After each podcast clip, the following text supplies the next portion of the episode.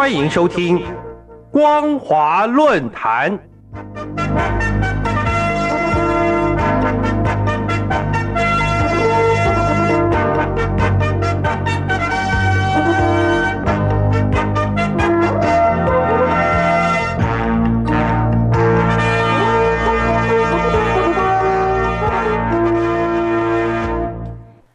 各位听众朋友，大家好，欢迎收听今天的光华论坛，我是兰陵。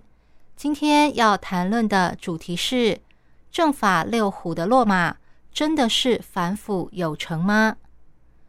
中共反腐已经有段历史了，在这段过程中，虽然一再宣称打下不少贪腐老虎，但正如民间戏称的“反腐打不尽，春风吹又生”。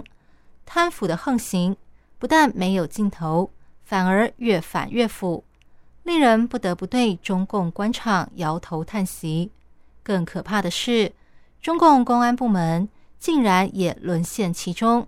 单是从今年初到现在，已经抓到六名贪腐金额高达上亿元的政法大老虎，他们或出庭受审，或被判刑，情形严重的程度。似乎证明中共的反腐已经彻底失败了。在这六名涉贪金额达到上亿元的政法大老虎中，贪污最多的是孙立军。这位孙立军政治团伙中的关键人物，涉贪金额高达六点四六亿元。今年七月八号，长春市中级法院开审孙案，根据检方指控。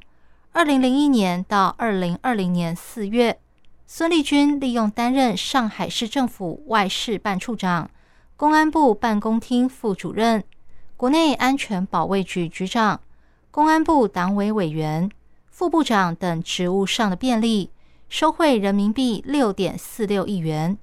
二零一八年，他还指使有关人员以资金优势影响股票交易价格和交易量。情节特别严重。此外，他还非法拥有枪支。再来是曾经执掌辽宁省公安厅九年的李文喜。今年七月七号，山东泰安市中级法院开审理案。根据检方指控，二零零四年到二零二一年，李文喜利用担任辽宁省公安厅长、省政协副主席。中国警察协会副主席等职务上的便利，为他人逃避刑事责任、企业生产经营和办理采矿业务等事务上提供帮助，借此非法收受财物，共计人民币五点四六亿元。第三个人是曾经多次贿赂孙立军的王立科，金额高达九千多万。孙立军曾经说。王立科去江苏当副省长、公安厅长，后来又当了江苏省常委、政法委书记。一路上我都提供了帮助，我把他当做自己人。今年六月十七号，长春市中级法院开审王案。根据检方指控，王立科利用担任北宁市公安局局长、锦州市公安局副局长、葫芦岛市副市长。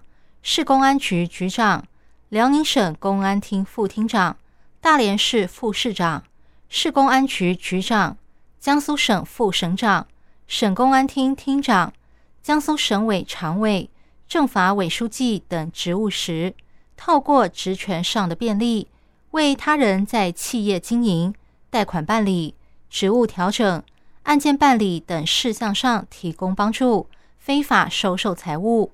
共计人民币四点四亿多元。第四个是今年被审判的第一只老虎，也是蒙古公安厅第二个被审判的厅长马明。今年二月十七号，山东省淄博市中级法院判处马明无期徒刑，剥夺政治权利终身，没收个人全部财产。法院认定，二零零零年至二零一九年。马明利用担任吉林省松原市委常委、副市长、吉林省商务厅长、吉林省副省长、公安厅长、内蒙古自治区副主席、公安厅长、内蒙古政协副主席等职务时，利用职权地位上的便利，收贿人民币一点五七亿元。第五个是今年八月十八号，在内蒙古巴彦淖尔市中级法院开审的薛恒。根据检方指控，二零零一年到二零一九年，薛恒利用担任辽宁省民政厅党组成员、副厅长、党组书记、厅长、丹东市委书记、营口市委书记、辽宁省副省长、省公安厅党委书记、厅长。省政协副主席等职务时，利用职务地位上的便利，非法收受财物，折合人民币一点三五亿元。最后一个是被称为中共头号酷吏的傅政华，他不但职位最高，是正部长级，而且还是十九届中央委员。今年七月二十八号，长春市中级法院开审复案，根据检方指控。二零零五年到二零二一年，傅政华利用担任北京市公安局副局长、局长、北京市委常委、公安部副部长、司法部长、全国政协社会和法制委员会副主任等职务时，利用职务地位上的便利，非法收受财物，共计人民币一点一七亿元。各位听众朋友。看到政法六虎涉案金额个个都超过亿元，已经够让我们吃惊和愤怒。再看到这六虎收贿时间最短十六年，最长竟然有二十七年之久，就更让我们怀疑中共的统治是合理的吗？想想看，在案发前，为什么完全没人知道他们是贪腐老虎？